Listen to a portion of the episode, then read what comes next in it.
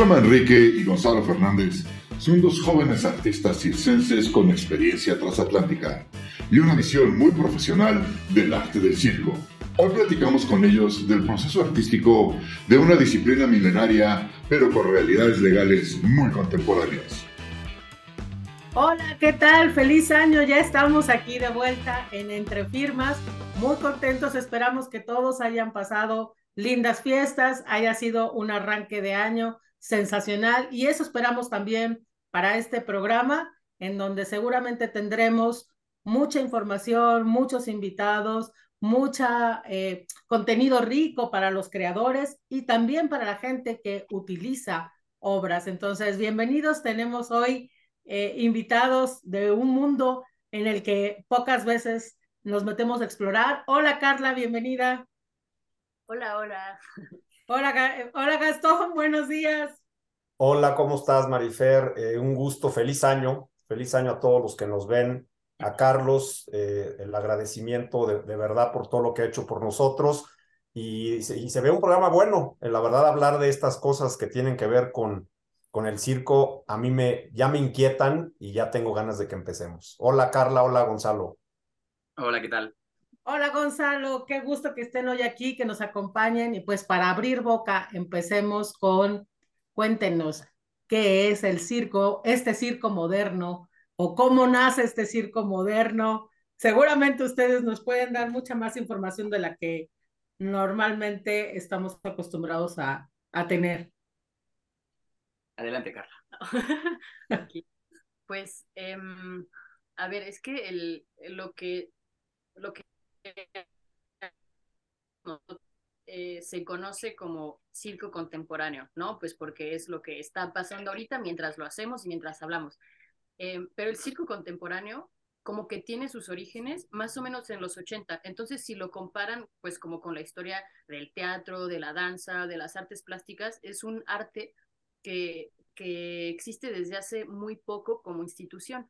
Entonces, también por eso yo creo que es un programa muy interesante porque es un es un área artística que no hace mucho se empezó a legislar, a institucionalizar, entonces, em, y antes de eso, pues había ya desde, o sea, el circo en carpa y todo, desde finales del, del siglo XIX, em, bueno, no la carpa en sí, pero así como que va moviéndose con la pista circular, pero antes de eso, ya desde los egipcios, desde los mayas, desde los aztecas, ya hay expresiones que se pueden considerar como circenses, ¿no? Sí, de hecho. Eh, adelante, adelante, Gonzalo. Sí, es que ya ha tocado varios temas, Carla. Eh, porque por un lado está el circo contemporáneo del que os he hablado, que empezó más o menos en los años 80, y luego está el circo clásico, que, mm, que como decía, pues se movía en carpa, en teatros, y que eh, normalmente se solía configurarse en números cortos de 5 o 6 minutos que heredaban eh, padres y hijos. Era es como derecho de autor es casi muy interesante, era como una herencia, como si heredas una casa. Em, eh, el padre, por ejemplo, o la madre tenía un número de malabares y equilibrios y se lo enseñaba al hijo y el hijo seguía ese número como una especie de tradición eh, heredada. Y...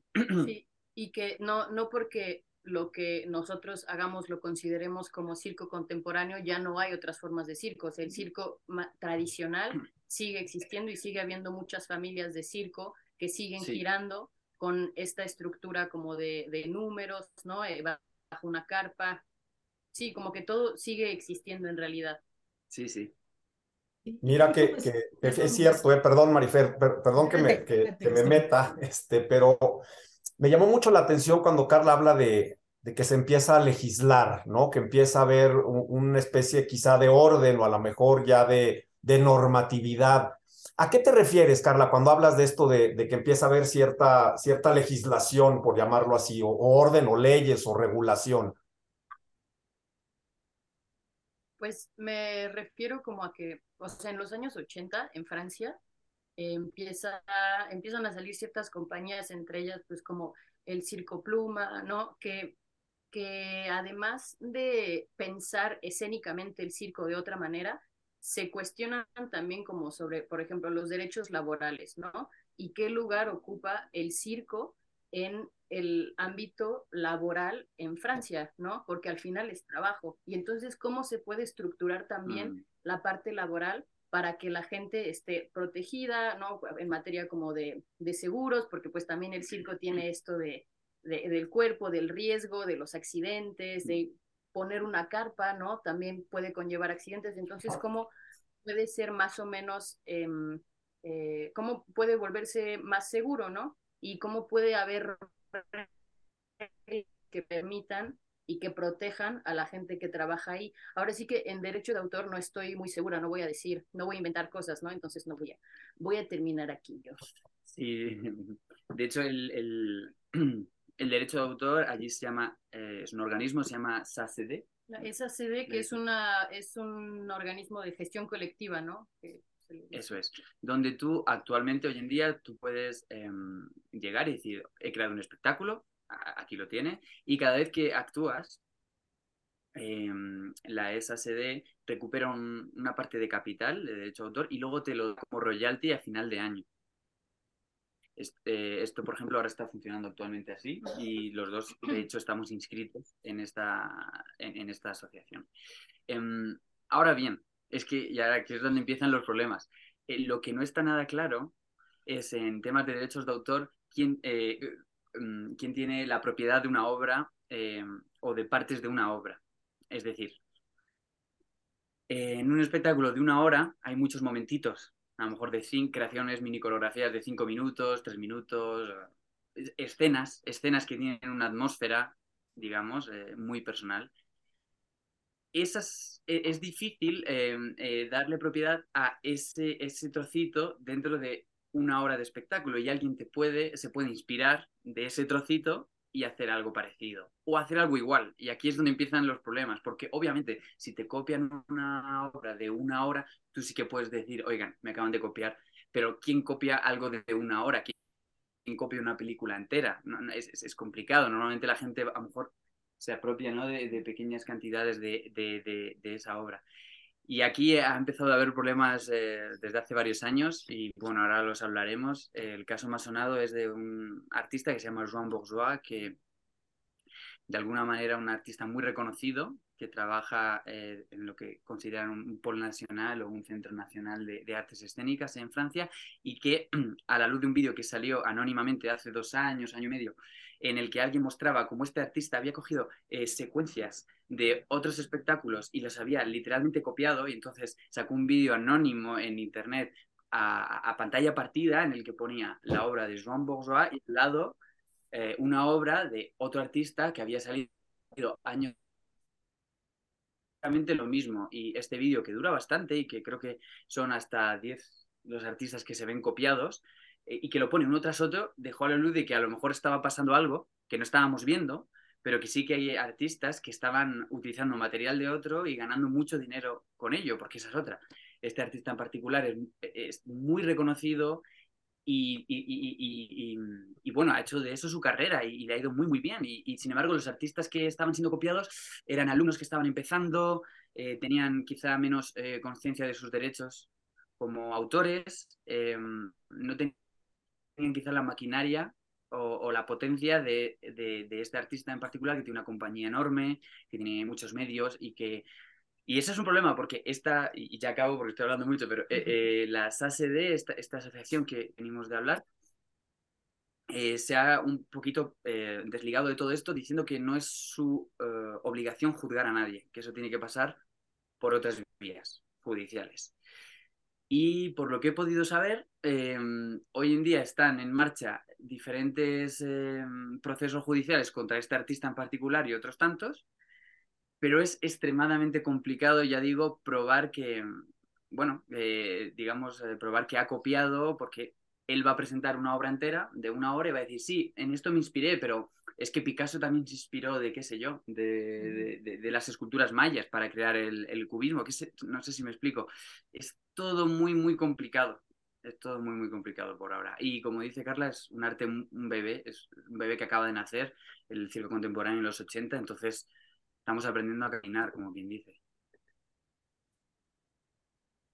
Cuando hablan de circo contemporáneo, yo me imagino que no solamente es como la disciplina de la rutina del instrumento que ustedes ocupan. Entiendo, por ejemplo, Gonzalo, malabarismo, pero me imagino que hay otras disciplinas que cruzan también en un espectáculo como podría ser la danza o el, o el teatro, ¿cierto? O la música.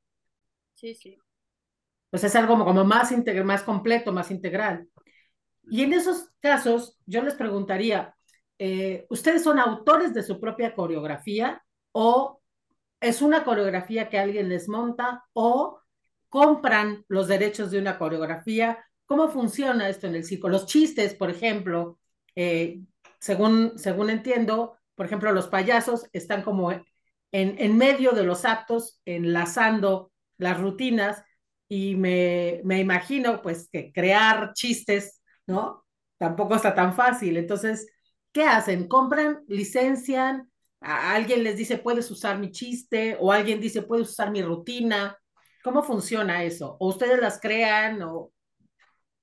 Eh, pues sí, en realidad, eh, como el circo también tiene em, una como característica que es como que la las personas que están en escena normalmente son las que crearon, ¿no? Los, los números o ahora pues el espectáculo. No es que sea así en todos los casos, pero por ejemplo no es como en el teatro que tienes un director o directora que va a venir a decir eh, qué es lo que quiere hacer con una obra que ya existe porque se escribió en 1600, ¿no? Entonces, eh, en el circo lo que pasa normalmente, no siempre, es como que eh, un grupo de personas o una persona se decide eh, hacer un espectáculo y eso se crea de manera eh, colectiva o con personas que están en el exterior, que se le dice como ojo externo, ¿no? Viendo lo que se está haciendo y ayudando a crear alguna especie de estructura.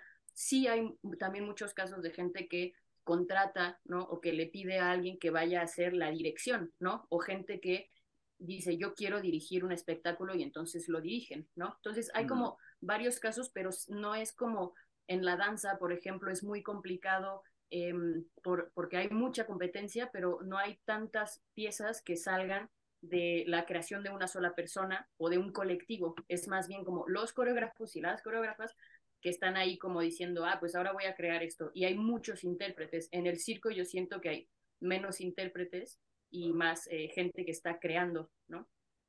Sí, sí, es verdad. Es verdad que al final en el circo contemporáneo se está creando cada vez un lenguaje nuevo, está en proceso y entonces los artistas son a la vez eh, los creadores y por lo tanto. Pero es verdad a la vez que, mm, por ejemplo, yo sé de, otras disciplinas como, como en la magia que sí que se venden y se compran los trucos de magia.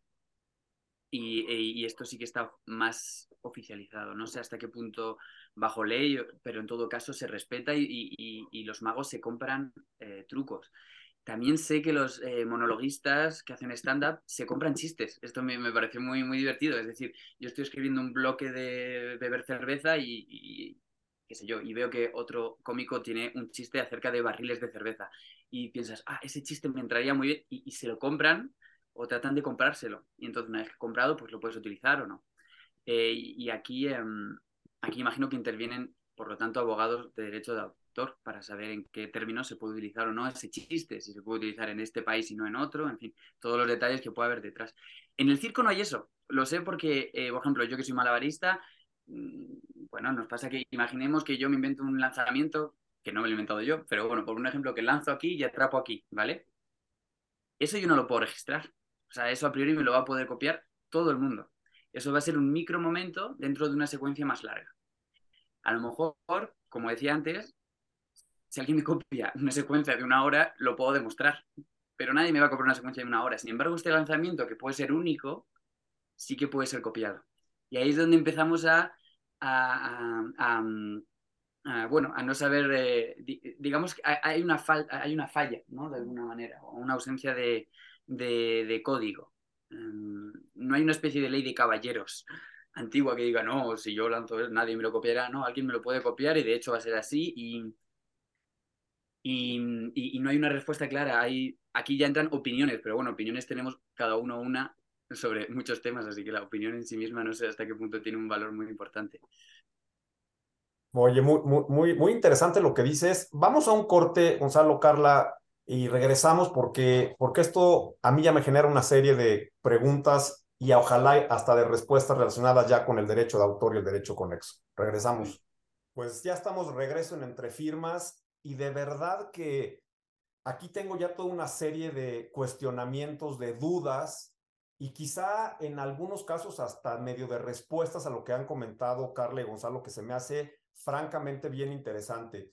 Lo primero eh, eh, que yo les diría es, aquí habría que dividir lo que hacen ustedes desde el punto de vista, ya lo mencionaron, del coreógrafo, de una coreografía donde puede haber un derecho de autor. La obra coreográfica está protegida dentro de este catálogo que tiene nuestra legislación y la mayoría de las legislaciones en materia de derechos de autor, pero también hay una interpretación, o sea, un derecho conexo donde ustedes con su cuerpo pues están interpretando esta coreografía que alguien hace o, que alguien, o que alguien eh, crea y desarrolla. Y aquí encuentro yo de, entrada ya una problemática, y ya lo apuntabas, Gonzalo, porque, por ejemplo, hablas de, de tú como marabarista, ¿no? Y hay movimientos que quizá hemos visto muchas veces, ¿no? Que, y que no sabemos a lo mejor en estricto sentido de quién son. Quizás si entráramos a analizarlos o estudiar el malabarismo desde sus orígenes, pues a lo mejor habrá algunos malabaristas muy famosos que son reconocidos a nivel mundial y que iniciaron a lo mejor con algún movimiento particular, con bolas, con los pinos, con palos con fuego, que, que podemos darles, digamos, eh, y, voy a, utilizarlo coloquialmente, eh, esta autoría, es decir, reconocemos que fulanito o perenganito pues, es el creador de tal movimiento eh, de, de, malabarismo con tal herramienta, pero efectivamente el derecho a autor no va a alcanzar para proteger ese movimiento porque entraríamos absurdos que los hemos platicado en otros programas de la lucha libre donde ya hay eh, una llave que ha creado alguien y que entonces yo no la puedo usar y tendría que pedirle licencia. A lo mejor cuando voy a hacer el acto de malabarismo, en ese momento se me ocurre hacer ese malabarismo de fulanito y como no tengo la licencia, entonces me voy a tener que parar y sería un ridículo, ¿no? O sea, eso, el derecho no está para, para, al servicio de la ridiculez, creo que el derecho está para otras cosas. Entonces ahí sí considero que, que ya entre el tema de la coreografía y el tema de la interpretación ya hay un derecho de autor, o sea, ya el coreógrafo, la persona que hace una coreografía para que sea parte de este performance, de este espectáculo, que lleve ya un orden, una cronología, un ritmo, ya se puede entender que hay un derecho de autor. Si bien estos momentos, este, este momento en el que avientas el pino y a das un giro o das una marometa y vuelves a agarrar la pelota, cosas que hemos visto y que están ahí y que, como decía, a lo mejor sí son de alguien y podemos reconocer esa autoría, ya en un conjunto, en una coreografía, yo creo que sí ya debería de haber una protección del derecho a autor. Y señalabas en el segmento anterior que ya ha habido litigios, lo cual a mí se me hace bien interesante, es decir, ya alguien ha protegido esos, esos performances, esas actuaciones como propias, como un derecho de autor, y creo que ahí sí ya estarías en posibilidad de defenderlo. Eh, no sé si ustedes inclusive lo hacen, es decir, si ustedes, como les preguntaba Marifer, crean su coreografía y han registrado alguna coreografía o no han tenido la necesidad, la curiosidad o a lo mejor ni siquiera el interés de hacerlo. Sí, en realidad, em, bueno, a ver, espera, primero, primero lo que iba a decir primero, que era como que tiene, o sea, sí está toda esta parte como de la coreografía, que alguien eh, tiene como visión y entonces contrata a un par de, o a, cierto grupo de, de artistas que van a venir a realizar un trabajo de búsqueda bajo las premisas que este coreógrafo, coreógrafa tiene en la cabeza, ¿no? Y entonces eso va a producir material que luego va a ser usado para un espectáculo. Pero lo que pasa mucho también, y es como otro problemilla, es que hay personas que, que traen a gente para trabajar, para producir material, que luego estas personas al final no forman parte del grupo eh, final que va a estar en el espectáculo. Entonces, esto es algo que también pasa mucho y en el mundo de la danza se da mucho también, que es como gente que de alguna manera se aprovecha de la producción de material que se crea en los laboratorios, en los talleres, ¿no? Y que luego es eso porque tú estás en un taller, ¿no? Tú estás en una, en una em, workshop con tal persona que, que está organizando algo y tú ahí te das cuenta de, ah, mira qué padre este pasito que me acabo de inventar, ¿no? Y luego tú vas al espectáculo y lo ves ahí, ¿no? Mm. Y esto, esto pasa muchísimo y, ¿cómo se protege? Porque yo no puedo estar todo el tiempo, como tú dices, Gastón, ¿no? Como ir registrando, ¿no? Cada cosa que hice yo en el taller o cada cosa que hice yo en este laboratorio con esta persona y, sin embargo, pues también es medio problemático porque también genera como dinámicas de un poco de abuso de poder, ¿no? Porque al final, como decía Gon, son personas muchas veces que ya están como muy así la gente joven que está saliendo de las escuelas o que no tiene mucha trayectoria termina viéndose como termina viendo su, su trabajo un poco apropiado por estos gigantes magnates del, de, la, de la institución, ¿no? Eso por un lado y por otro lado, nada más para responder rápido a, la última pregunta. Sí, nosotras en el colectivo con el que trabajo em, registramos nuestra, nuestro espectáculo. Sí, bueno, un par de cosas, eh, por meter un poco de debate en, el asunto. Eh, yo no sé si estoy, em, no sé si la palabra es de acuerdo, pero cuando dice Carla, claro, en un taller, em, personas diferentes, intérpretes generan un material, ese material se lo apropia el coreógrafo y quizás esos intérpretes no acaben en el equipo final de ese espectáculo, por lo tanto, no van a haber remunerado su esfuerzo de alguna manera. ¿no? Yo no sé si aquí habría un problema de que los intérpretes no saben cuáles son las cláusulas que aceptan al ir a ese taller. A lo mejor simplemente hay que clarificar eso. A lo mejor en el taller se te puede decir, oiga, aquí se van a generar dinámicas, se van a generar material y luego yo voy a tener que seleccionar a tres personas de los 10 que estáis aquí y con ellos voy a hacer un equipo. Para mí, si eso está claro desde el principio, cualquier persona que acepte estar en ese taller debería aceptar que a lo mejor ese pasito que, que inventó en ese momento, en ese taller, eh, ya no le pertenecerá más. Em, el problema es que esto a lo mejor no está claro siempre. Nunca, nunca está claro. Pero sí que a lo mejor es un tema de simplemente aclarar. Ah, corte. Vamos a ir al corte, pero vamos a seguir con este tema porque realmente está muy interesante eh, pues que, que, varias de las cuestiones que normalmente lo tenemos como muy eh, establecido en otro tipo de creaciones, en el mundo del circo parece como que se diluye, ¿no? Entonces, vamos y regresamos. Pues ya estamos de vuelta y cada vez se pone más interesante este tema. Entonces, yo quería regresarme un poco a la parte universitaria, chicos, a preguntarles ¿Cómo fue la formación? Sé que los dos estudiaron, eh, bueno, Gonzalo evidentemente en Europa, pero ¿cómo es la escuela de circo? Aparte de, la, de las materias netamente circenses, supongo, ¿tendrán algo que lleven de administración, de derecho? ¿Cómo fue su contacto con el mundo del derecho de autor? ¿Les hablaron de los contratos? ¿Cómo negociar? Ese tipo de cosas. Eh, Carla comentaba del tema de la organización esta a la que están afiliados los dos. ¿Cómo se enteran que también existe este tema dentro de toda su actividad profesional? Em, pues en mi caso, sí teníamos una clase que se llamaba producción, en la que aprendíamos muchas cosas sobre toda la parte administrativa y legal del, del, de las artes del circo, ¿no? Y de la, de la parte profesional del circo.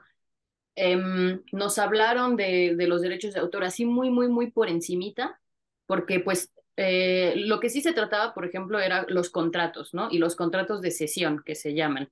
Y como cómo tú puedes preparar un contrato si, si le quieres vender a alguien tu número, que es diferente de si tienes un espectáculo, Em, entonces se revisaba todo lo de los contratos, ¿no? Con ejemplos de otras compañías. Ahora, por otro lado, también lo que es verdad es que en la escuela en la que yo estaba éramos mucha gente de América Latina. Entonces, muchas de estas clases estaban bien, pero en realidad es como, o sea, es como si tú te vas a ir a seis meses a la Marina y yo te doy una clase sobre agricultura, ¿no? O sea, como que no, no tiene sentido porque no nos estaban realmente preparando para las problemáticas legales que nos íbamos a encontrar nosotros como gente de América Latina, que se iba a encontrar sin visa, todo esto que son otros problemas legales, pero ligados a el hecho de estar en Europa queriendo trabajar, pero que tiene sus leyes y todo. Entonces, solo para decir que sí se nos habló de esto, pero yo la verdad creo que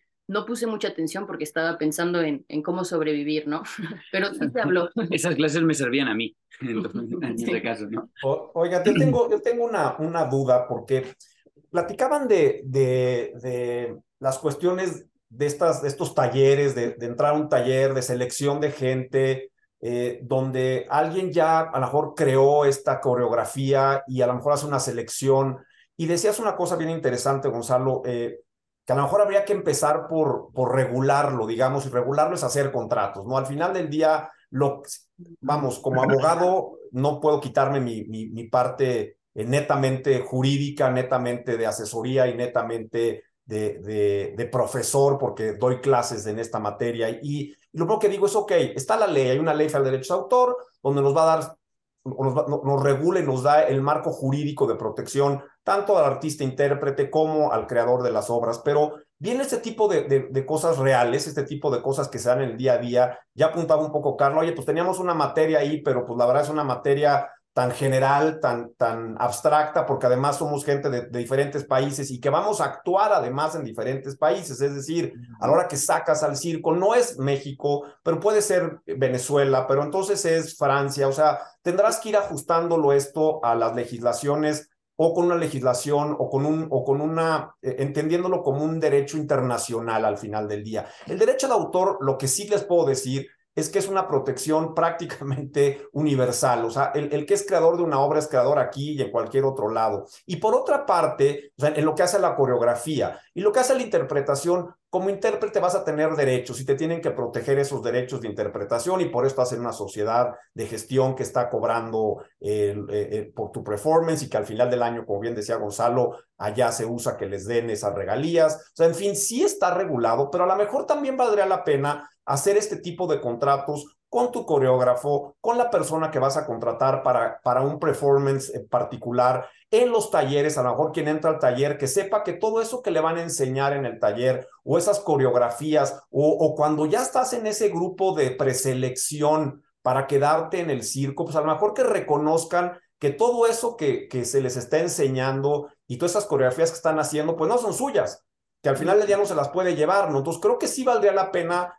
ahí poner un poco de atención y, de esfuerzo y de inversión, ni modo jurídica y económica, para que estas cosas no pasen, porque yo también lo veo y lo, eh, lo veré con todos los artistas.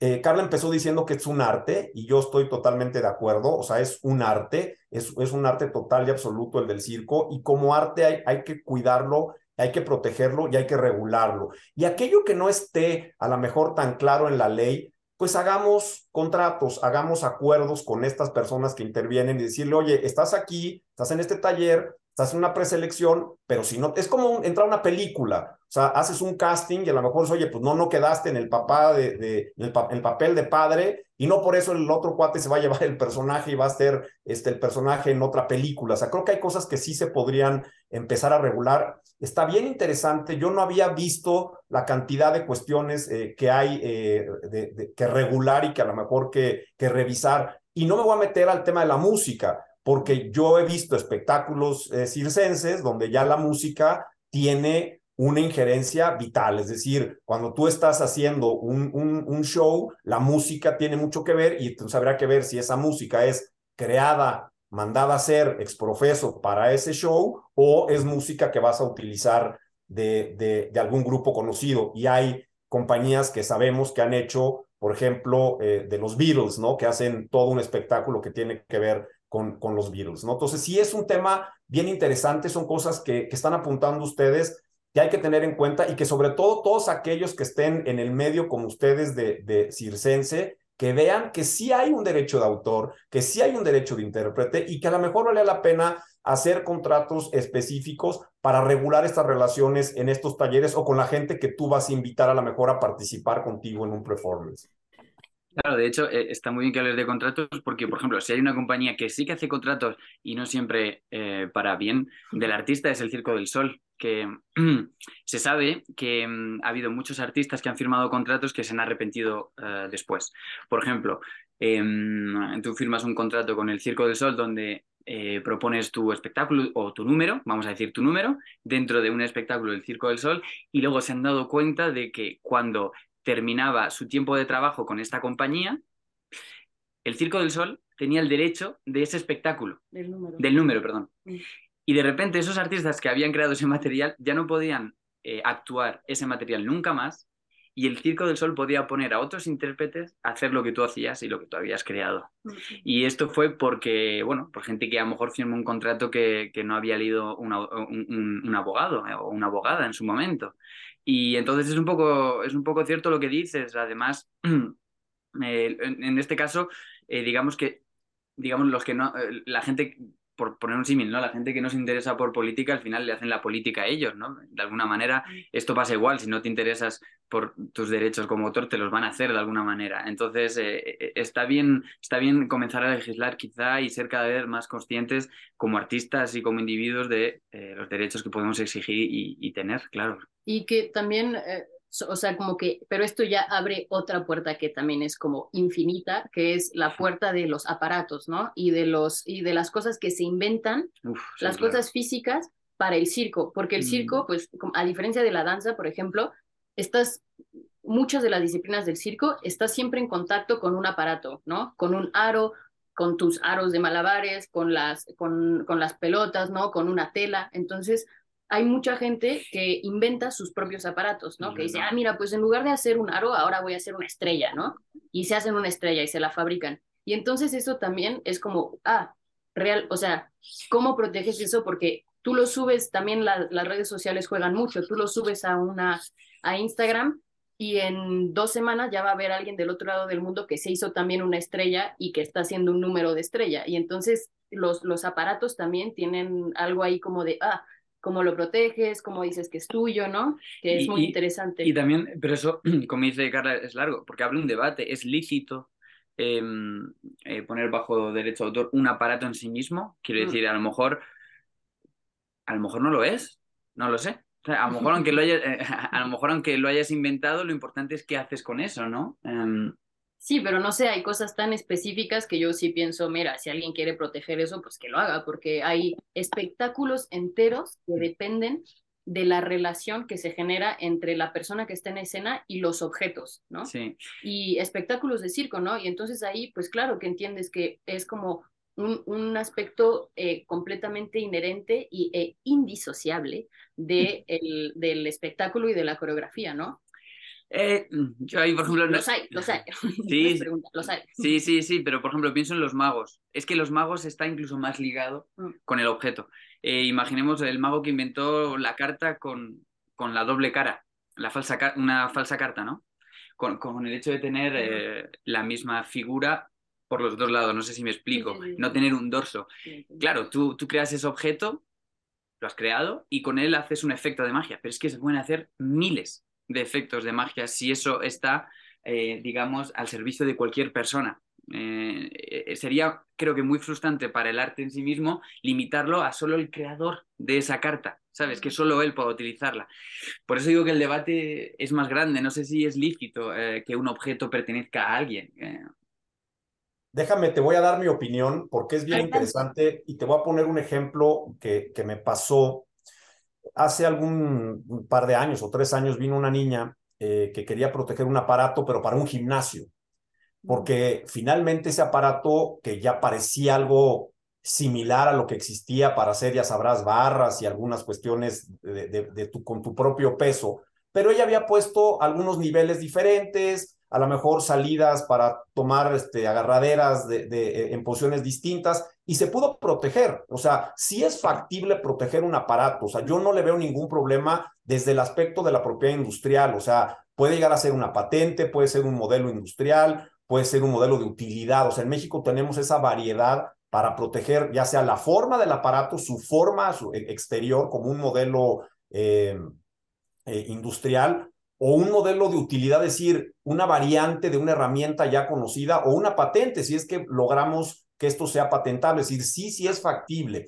Pero por otro lado está lo que, lo que yo conocería como juegos, o sea, e, e, esta parte del mago y, estos juegos mentales y estos juegos que, que, que, se pueden hacer, ya entra en, un tema donde la ley ya no te lo va a proteger porque ya no alcanza esa protección, porque bien lo dices, Gonzalo, no puedes, o sea, yo no veo al derecho limitando la posibilidad de que la gente eh, que se dedica al fútbol, a algún deporte, a, al, tema del circo, como, como lo son ustedes, y que mañana yo no pueda hacer un movimiento que se ha hecho toda la vida porque resulta que alguien lo protegió como derechos de autor. Y, perdón la insistencia, pero lo vimos en, el, en un programa con, con un luchador que es eh, Blue Demon, porque a mí me tocó un asunto en el que otro luchador decidió ir a registrar como obras coreográficas llaves de lucha libre, lo cual a mí se me hace una verdadera y absoluta aberración del derecho, porque son llaves que todo mundo ha usado y que puede utilizar. Yo no me imagino, si les gusta es el fútbol, que la chilenita o un túnel eh, sean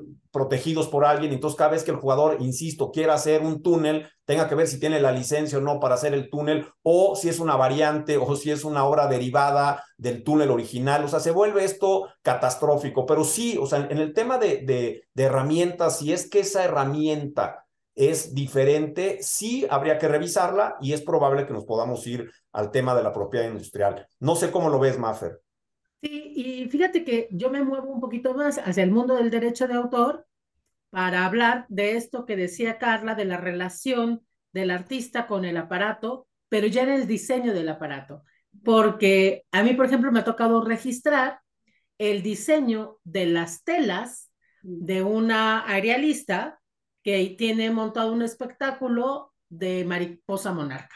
Entonces, el vestuario y las telas, todas son pintadas en un diseño original, en un diseño propio, eh, que imita, digamos, este paso de la oruga a la mariposa monarca. Y eso, pues, es una obra pictórica o es una obra de diseño y es perfectamente protegible por la, por la rama del derecho de autor como también lo son los vestuarios, ¿no? Hay vestuarios, eh, pues en el circo y en los espectáculos que son eh, únicos, son originales, ¿no? Tienen, digamos, lo que, lo que nos gusta mucho decir a nosotros, la impronta de sus autores, que es este, este diseño muy representativo, personal, en la creación. Entonces, eh, también creo que en el, en el tema del derecho de autor hay cosas que sí son evidentemente registrables, que no protegibles, porque la protección está desde el momento en que la obra está fijada,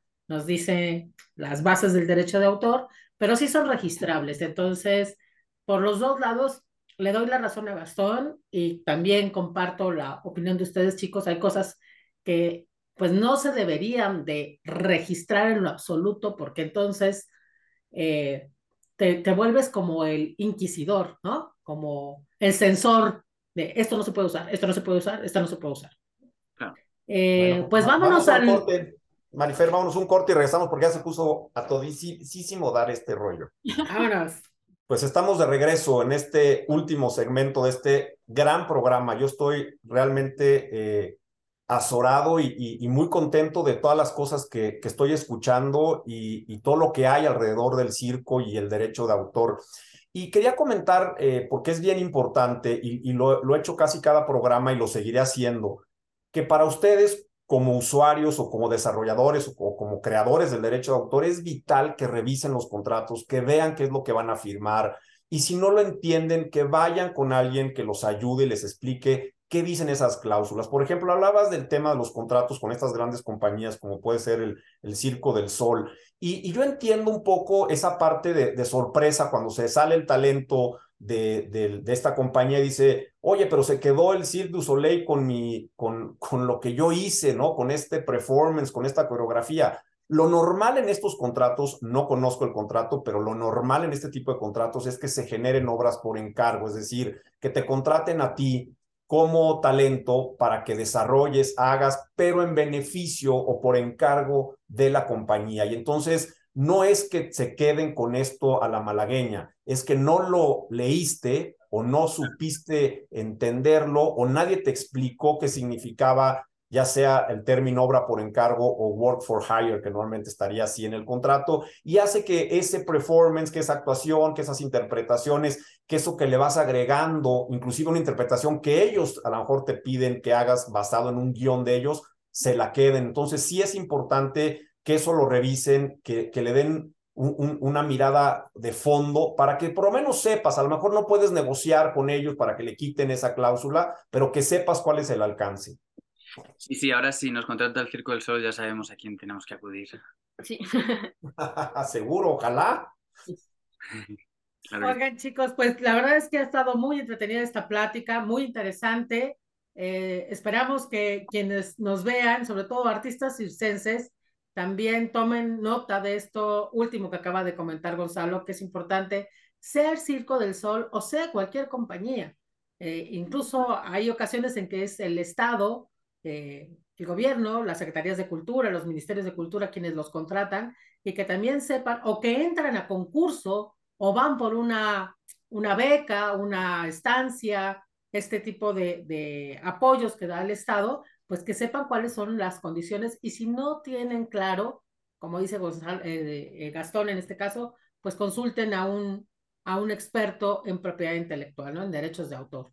Carla, ¿querías decir algo? No, mira, justo iba a decir eso, como que a veces, que también puede ser el Estado, ¿no? Hay muchas em, o instituciones públicas que te contratan para, para hacer un, un, trabajo y que, y sí iba a decir eso, iba como nada más a hacer énfasis en que, en que no estamos solos, ¿no? Y solas. Entonces que si necesito, o sea, que muchas veces el, la parte legal de, del, del, del circo puede ser un agujero negro, ¿no? Entonces, como es muy nuevo también, entonces yo creo que sí es como una cooperación entre, pues ustedes, ¿no? Que tienen todos los conocimientos y la experiencia y pues la gente que está del otro lado y que al final está confrontándose a la, a la realidad laboral y legal del, del circo, ¿no? Entonces, que también está muy padre, o sea, gracias a ustedes también por abrir este espacio y por hablar de esto que, que es, es muy nuevo y que pues no se conoce. Yo también, pues en el circo como que siempre he estado así de, ah, pues bueno, ¿no? O sea, si yo digo que es mío, ya será mío, y si no, pues ya ni modo, ¿no? Pero, o sea, como que sí hay leyes que nos protegen y que, y que están hechas ahí para, para ayudar o, o no. Y hablando de esta realidad, ¿qué viene para el 2023 en el caso de ustedes? ¿Cuáles son los proyectos para este año, chicos? Cuéntenos. ¿Voy? Vas. bueno, a ver, eh, yo actualmente estoy trabajando con dos compañías. Eh, eh, con las dos eh, tenemos, bueno, con una tengo, con mi propia compañía como, claro, además eh, está bien que salga el tema porque con una de ellas soy autor y con la otra soy intérprete. Así que estoy en ese sentido, estoy un poco en los dos lados. Em, con la mía propia se llama Stop Toy, tengo un espectáculo que sigue girando desde 2018, estamos muy contentos, se llama Loop y va a seguir girando por ahora este año, en 2023. Luego, con la otra soy intérprete, la, la, compañía se llama Nicanor Delia, que es el nombre del coreógrafo. Y con esta compañía ahora eh, estamos muy contentos porque vamos a participar en el Festival Mundial de Cirque de Demain, que se llama, ahí en Francia. Es un festival muy, muy importante donde hay una gran difusión eh, a nivel mundial, como dice el propio título, y, y, la televisión te graba y sales en arte, que es un programa cultural muy eh, importante en Francia. Entonces, esos son ahora los proyectos así eh, más importantes y eh, sin dejar al lado que estoy en la creación de un nuevo espectáculo con otro malabarista eh, se llama Andrés, él, la compañía se llama LPM y estamos creando un nuevo espectáculo estoy alargándome mucho. Bueno, no, no, no. un nuevo espectáculo eh, basado en los aros, porque yo soy malabarista de aros, eh, Andrés también, y los dos tenemos una búsqueda muy parecida con el objeto, una búsqueda bastante inédita. Esto en realidad entra muy bien con los derechos de autor, porque, porque al fin y al cabo es una disciplina eh, que ya existía, ¿no? Malabares con aros, pero hemos encontrado una manera de hacerla eh, muy personal, muy diferente. yo siempre me he preguntado si podría eh, si quisiese, eh, digamos, patentar esta, esta manera de, de, utilizar el objeto. Porque, por explicaros rápidamente, el aro que es circular, obviamente, es un objeto de plástico y hemos descubierto que se puede doblar y transformar en otras figuras, hacer construcciones, anudándolos entre ellos, un poco tejiendo con aros. Es difícil de explicar, pero, pero el caso es que eh, esto sí que es nuevo, es literalmente nuevo, nadie lo había hecho antes. Entonces yo ¿no? Eh, es un poco el debate que teníamos antes. No sé si esto lo podría yo patentar o si quiero patentarlo, porque al mismo tiempo una parte de mí dice, mira, yo he descubierto todo esto, pero seguro que si lo en el futuro, en lugar de un malabarista como yo, lo agarra una contorsionista, seguro que con la misma idea puede crear nuevo material, ¿no? Utilizándolo de, a, a, su propia manera. Entonces, ¿hasta qué punto yo quiero cortarle las alas a, a, a, esas posibilidades. No, es que ni lo sé, ni lo sé, no lo tengo claro. Eh, sí es cierto que he sido un gran privilegiado de que ninguna compañía grande, ningún monstruo como el Circo del Sol ha venido y ha, se ha inspirado en mí para llevar, eh, para nutrirse de esto y, y explotarlo y ganar dinero y, y, yo quedarme así chiquitito en una esquina desamparado y con hambre. No ha ocurrido esto, así que yo tengo mucha suerte. Pero podía haber ocurrido, lo cierto es que podía haber ocurrido y en ese caso yo no sé cómo me hubiese posicionado o si hubiese tenido que, que, actuar legalmente o no, la verdad. Entonces es verdad que eso, eso así me queda un poco como, como cuestión. Fíjate, yo te diría antes de, que cerremos esto, pero revísalo, revísalo y regístralo. Yo, yo siempre prefiero que lo registres, si es que es registrable, habría que revisarlo y lo, podemos ver con calma, eh, y, y, tenerlo. Y el día de mañana a lo mejor lo puedes licenciar o simplemente no hacer nada. O sea, no, no, no forzosamente porque tengas ese derecho tienes la obligación de ir y demandar a todo mundo que lo esté usando, pero a lo mejor si mañana se acerca una compañía y le dice, mira, esto es mío, yo por lo menos quiero que me den mi crédito, porque también de repente el crédito es muy importante, ¿no? Yo hace rato les preguntaba si hay movimientos y, cuestiones eh, que, le reconoce la historia a, determinados eh, actores eh, o, personajes que, que, trabajan en un circo, o simple y sencillamente no. Yo decía la lucha libre, sí, en la lucha libre muchas de las llaves tienen un autor, que no es un autor desde el punto de vista del derecho, pero sí es un reconocimiento a esa persona que lo hace. Entonces, piénsalo, ve qué es lo que, lo que hiciste, habría que revisar qué es, y a lo mejor registrarlo para tu protección, cuidado, y para que mañana te reconozcan a ti como el creador de eso, ¿no? Mm. Sí, que es, es un poco lo que pasó con un aparato que se llama la rueda CIR, porque el que lo inventó se llamaba, o se llama Daniel CIR, ¿no? Entonces le puso su nombre al aparato y cualquiera lo puede hacer, ¿no? Pero todo el tiempo vas a, o sea, tienes ahí que este aparato lo inventó este señor, ¿no? Que también son otras formas como de ir pasando el crédito, ¿no? Y de, y de reconocer algo que inventaste. Y bueno, nada más para decir que en mi caso, estoy pues ahorita trabajando con un colectivo, somos cinco en escena y una persona que hace la, la parte técnica y de sonido y de luces. Y y es una creación colectiva, entonces fue muy bonito y problemático. O sea, hubo muchos altos y bajos en la creación, pues porque cuando son cinco cabezas pensando y todo, es muy diferente de cuando es una que toma las decisiones, mm. pero estamos con este espectáculo, que es un espectáculo donde tenemos una estructura que mandamos a hacer especialmente para este, este espectáculo. Y fíjate que es curioso porque cuando registramos el show, no nos preguntaron en ningún momento si había como alguna parte de, de escenografía o de estructura, ¿no? Que supongo que pasa mucho también en el circo con las carpas, que hay carpas que son muy específicas, hay, eh, nosotras pues es una estructura de metal, ¿no? Que estuvo hecha para este espectáculo, que es indisociable y que además fue creada para, ¿no? Entonces hay como muchas cosas ahí que ahorita que lo pienso ya yo me podría seguir así mucho rato, pero está esto y luego también estoy empezando un proyecto solita eh, que se, ah, por ahora se llama Mole, ¿no? Que es como una mezcla de muchas cosas, ¿no? De circo, de stand-up, TED Talk, este, cine, o sea, como terror, ¿no? Muchas cosas. Entonces ahí, ahí estamos. Eso es lo que nos depara este año. Oigan, y si no podemos verlos eh, en escena, porque bueno, pues evidentemente están en teatros donde eh, nos quedan lejos, ¿qué pasa con, con las redes? ¿Es posible seguirlos? Eh, ¿Tienen tienen Instagram, ¿cómo, cómo los podemos ver? Pues sí, tenemos nuestros Instagrams, eh, cada uno, cada una, yo pues el, el mío personal donde subo pura babosada, pero si no también está el de el que tengo con las chicas, que es como en el que pueden ir siguiendo el calendario de la, de la gira y donde subimos algunas cositas también, pero yo espero pronto poder venir a México, pues que podamos venir y, y hacer algo acá, pero es la, la parte del transporte es medio complicada, ¿no? Sí, yo igual tengo las redes sociales con el nombre de la compañía con las que trabajo, con igual que Carla, donde ponemos la parte laboral y tengo algún que otro vídeo en YouTube por si a alguien le interesa ver el material del que hablaba eh, esto, este tema de los aros eh, tan particular. Pero Genial, pues ahorita, ahorita, ponen, ponen sus, sus datos. Claro, claro, exacto, eh, exacto. lo que pensaba que es más fácil que os enviemos los sí, links sí. que ponernos ahora a, a, decir cómo se llama o qué hay que teclear en, en YouTube. sí. Pues entonces pondremos los datos para que todo mundo pueda seguirlos y pueda ver su trabajo.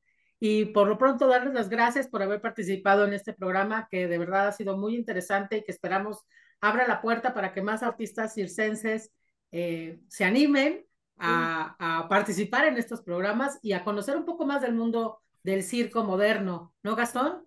Claro que sí. Muchas gracias, eh, eh, Carla, muchas gracias, Gonzalo, por este programa. La verdad estuvo genial.